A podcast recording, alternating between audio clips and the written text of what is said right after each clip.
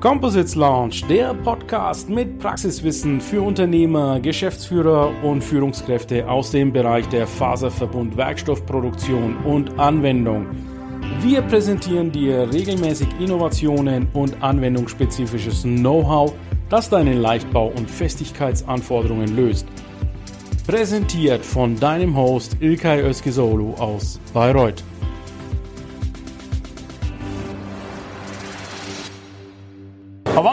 Good afternoon, dear LinkedIn community. So, this is report day number two from JEC, and together with me is Maximilian Schultes from RAMPF Composites.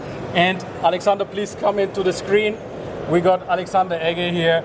He's the chief of tooling, RAMPF tooling. R&D director, yes. The, yes, okay. I will start with um, uh, Maximilian. Maximilian, come uh, with me, and uh, let's talk about the expo, the JEC here. So you are here now with the entire team of RAMPF Group. The first time in, is it three years now?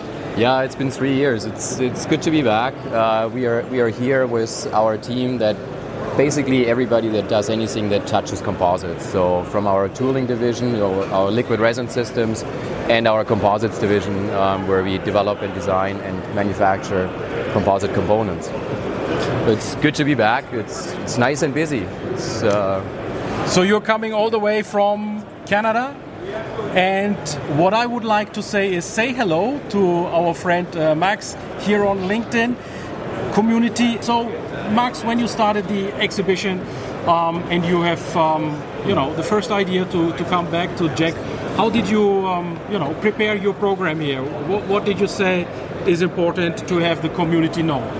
Well, so while the pandemic happened and while we weren't able to come here and uh, meet with our friends and colleagues and customers, we have been quite busy developing, uh, uh, continuing the development on a range of products, and we can really now offer the full range from the tooling, uh, liquid resin systems, to finish composite products in a very efficient and sustainable manner. So we can really cut down the effort that you need to invest into tooling, um, uh, investment, and the lead times on it and we have uh, resin systems that are easy to process on this and uh, then we can help you design and, and uh, with the design and development of the components and my colleague alex can talk a lot more about the sustainability aspect which Yeah. everybody is talking about which is a very important topic um, and what, uh, what the work that we've done there in regards to how we can increase the sustainability and the, the recycling content in our tooling board products for instance Okay, wonderful. So I'm seeing the communities coming in right now. I'm looking at the comments.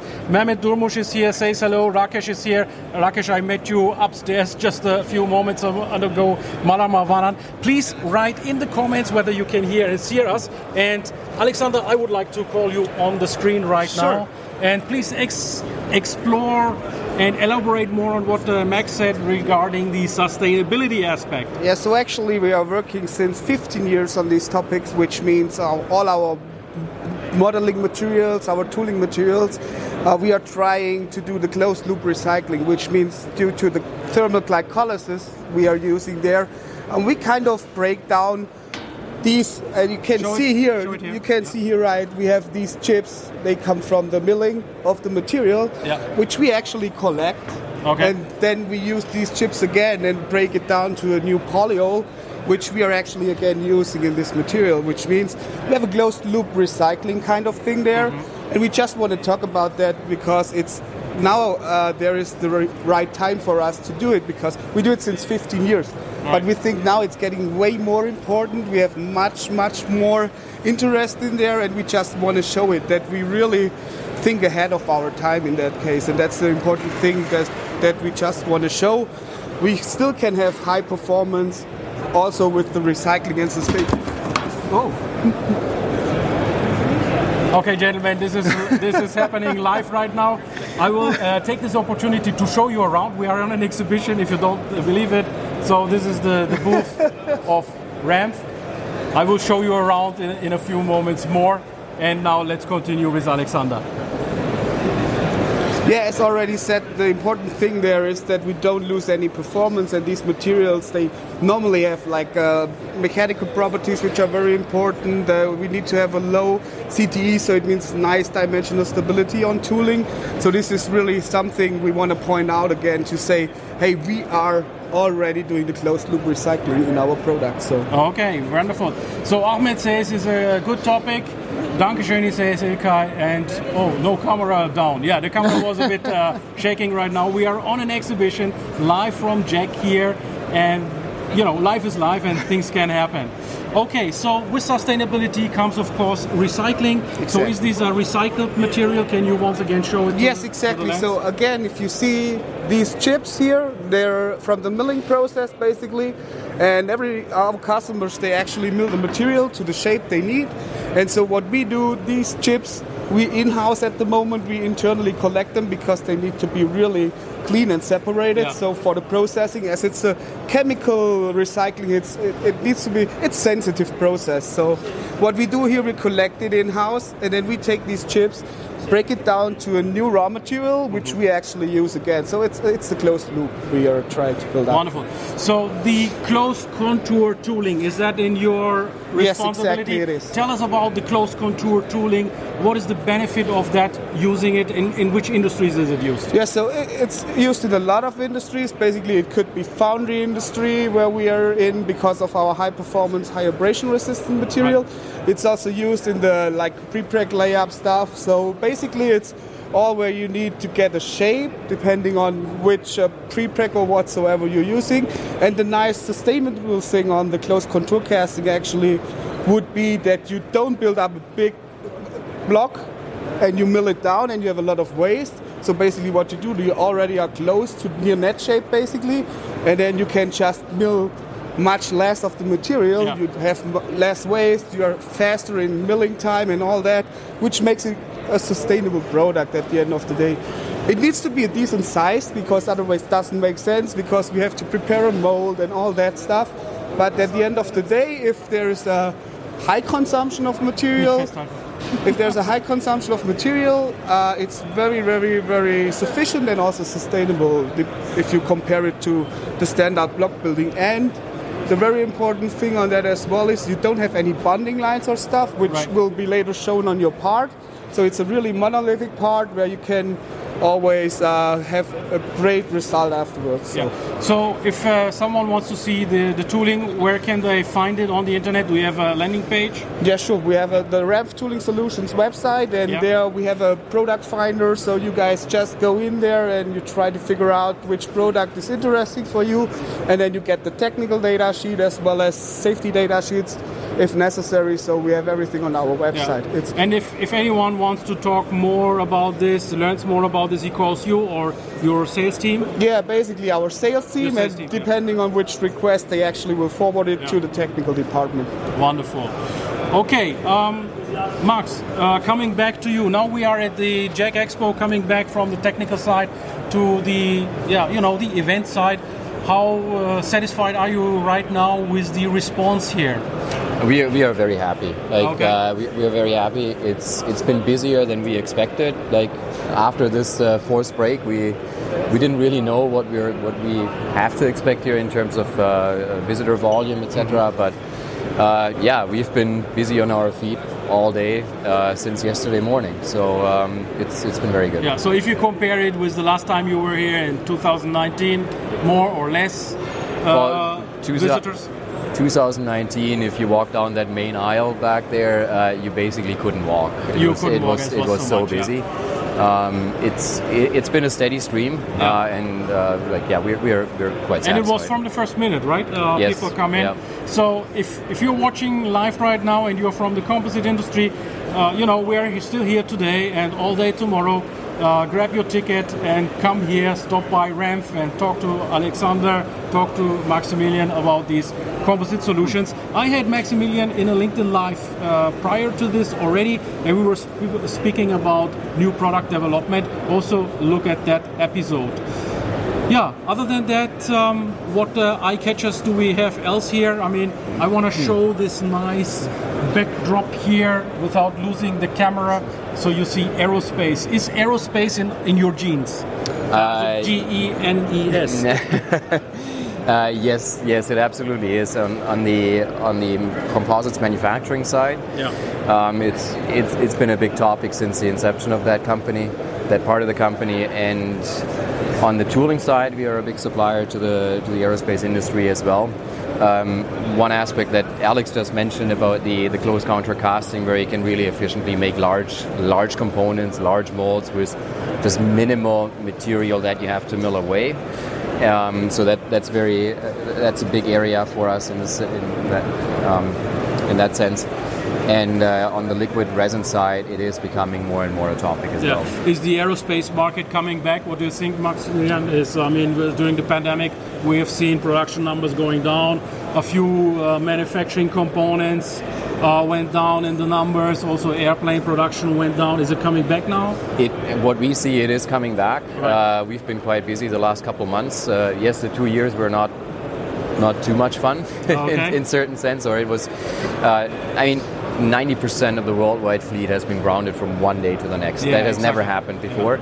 Uh, so obviously, the aerospace industry and the whole supply chain industry to it has been impacted. I think everybody felt that, but we see a very uh, a, a very active pickup right now in activity um, and uptick uh, on the orders, and uh, yeah, we're, we're busy. Okay. So, if I may ask you, in which programs are you, or at least uh, which manufacturers are you? Uh, yeah, you know, free to talk about it, or do you have non-disclosure agreements? give, me, give us uh, some insights here. Obviously, there's non-disclosure agreements, but uh, we are uh, we are delivering parts for the Airbus A220, for the Nice. Airbus A320. Yeah.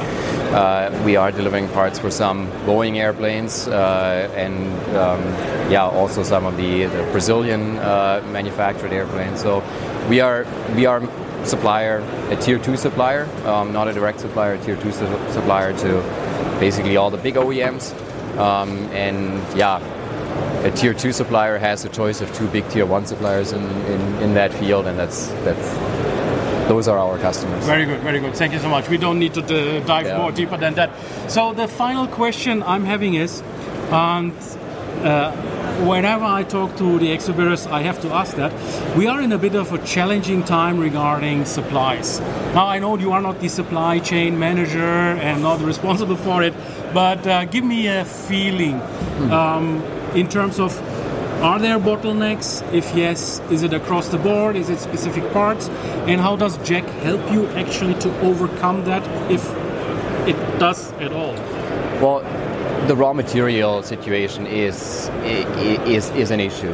On the raw materials, the supply chain is is a topic. Mm-hmm. We we are also a material supplier, like on the tooling side, on the resin side, and that's where we we feel that pain as well. We are so far doing a very good job in protecting our customers to keep deliveries and to keep keep them working. It is challenging. Events like JEC really help to reconnect in person with our suppliers Reinforce uh, the And, uh, relationships with the suppliers? reinforce them. And I have to say, we I think are in the fortunate situation of having very good relationships with our raw material suppliers that have helped us a great deal in in these challenging times. Wonderful. Okay, so then I would switch one more time to Alexander. And I'm seeing, meanwhile, we have uh, Daniel from Heidelberg. Thanks, Daniel, for switching in. And Sharat from India is there. Nice to meet you, Sharat, again. And Beate Blindo says hello from Friesland. You, Alexander, are based in? In Grafenberg, at the headquarters from Rams Tooling. In the headquarters, Exactly. okay. So, when one of our community members gets an interest, Yes. um, walk us through the process, how you, you know, develop, construct toolings. Yeah. So Um, how, how does it work? What information do you typically need in order to start this process of development? So basically, what we need is kind of a sheet where we know which mechanical properties are needed, which application properties are needed, and we need to know the processing the customer actually is using. And once we know that, we kind of tailor-made develop the, the system uh, for the customers. And there will be a second and third loop for sure because we will not have it at once. But at the end of the day, it's important that we get in contact and we're having a good technology partnership with the with the customer actually. So once the customer is telling me what he needs, I can actually give him what he wants. Yeah. I, I need to know where where's the issue. Otherwise, I will not be able to develop it in, in a good way. So it's always a, a, a thing that we have to exchange a lot of internal informations. But once we have that set up, um, we are a good partner to actually go with. Okay. Alexander, do you mind showing me around on this booth? No, We sure. take now Let's the tripod in our hands Yes, and take let's the do it. community to your booth. We take this cable with us. Oh, just oh, you do. Yeah. Now we have to improvise a bit, yeah, with these uh, cables so that you can hear us in a, in a You good get way. to your side. Yeah. All right. So as you see, we got sandwich. Do you, have you had sandwich before? I haven't had a sandwich before because I, it's really busy here. I really appreciate the, the, the people showing up here. So uh, we didn't have time actually. Max and myself are just walking around. Tight talking. schedules, right? Exactly. So- Okay, so uh, we will turn now to this uh, grand backdrop here, and if I tilt this down, so you see the aerospace and what we have. The headlines are. I will uh, talk to you from here. So the headlines are models, molds, parts, lightweight composite solutions, high temperature tooling, seamless tooling, engineering services, carbon fiber, fiberglass composites, tough resin systems, and composite manufacturing. Um, let me come to seamless tooling. Yes. So, what do you understand on seamless tooling? What's the definition of seamless, Seamless tooling? tooling actually is the close du halten, Seamless tooling actually would be the close contour processing Yeah. as we don't have any bonding lines Right. in our material. So if we do the build up, so we have a monolithic part where we can actually make a part which has no seams at all because you don't have a bonding line. So that's that's basically what we talk about seamless tooling there. Okay, wonderful. I think then uh, that's okay. Anything else All right. you want to relate to our community? Max, uh, come on the on the. Yeah. Well, thank, thank you very much for tuning in. And uh, yeah, if you have time, come by here on the booth in Hall 5, uh, Q15. Um, if you don't have time or you're not here in Paris, then uh, reach out to us. And Exactly. uh, we we love tough challenges, and we like really helping helping you to solve them. Alexander, your final call to Yes, action. From my side, as always, we want to show that we are look ahead of the game. We want to show that we're already doing a lot of sustainability stuff. And if you're interested in that, just don't hesitate to contact me because we already have RAMPF Eco Solutions as a company in our in our group. So uh, we have the best setup for that case. Wonderful. So I called you guys the one-stop shop of composites, and uh, once again, one more time, I'm seeing here this is uh, really the one-stop shop, and uh, one more time, a final look. This gentleman is uh, Nasri. He's taking our perspective video, and then we got Paul. I may introduce Paul to you. Paul, come Here here. we go. We need to speak to Paul. Uh, Come on, Just say hello. Paul. Say hello. It's your mic. So, Paul, Hello, what- what- everybody in LinkedIn world. Welcome to JEC. Yeah, what's your role at My role, uh, business development for the Composite Group out of Canada. Right. So you you bring in the inquiries. The, the inquiries And then Alexander Alexander and and, Max Max are working on that. We work on they work on the technical side, and we bring in all the uh, strategic opportunities. We work with clients both in aerospace, medical, as well as industrial for looking for new opportunities. Uh, and if you're at the JEC, please drop by our booth, Hall Five, uh, Q15. Thank you. So thanks, uh, Paul. Thank you. Paul, Paul made a great job uh, in you know uh, taking care of that everything is here free to move, and of course he's a business developer and. We are like-minded people as business developers, but uh, we need, of course, and rely also to our technical colleagues. Have a nice day. Bye bye. Der Composites Launch Podcast gefällt dir? Dann empfehle diesen bitte weiter. Du willst noch mehr Tipps zu Composites oder Sichtbarkeit in LinkedIn? Vernetze dich mit Ilkay Özki-Solo auf LinkedIn und trete der exklusiven LinkedIn-Gruppe Composites Launch bei. Dort wirst du dich mit Gleichgesinnten über die neuesten Technologietrends austauschen. Tschüss und auf Wiedersehen!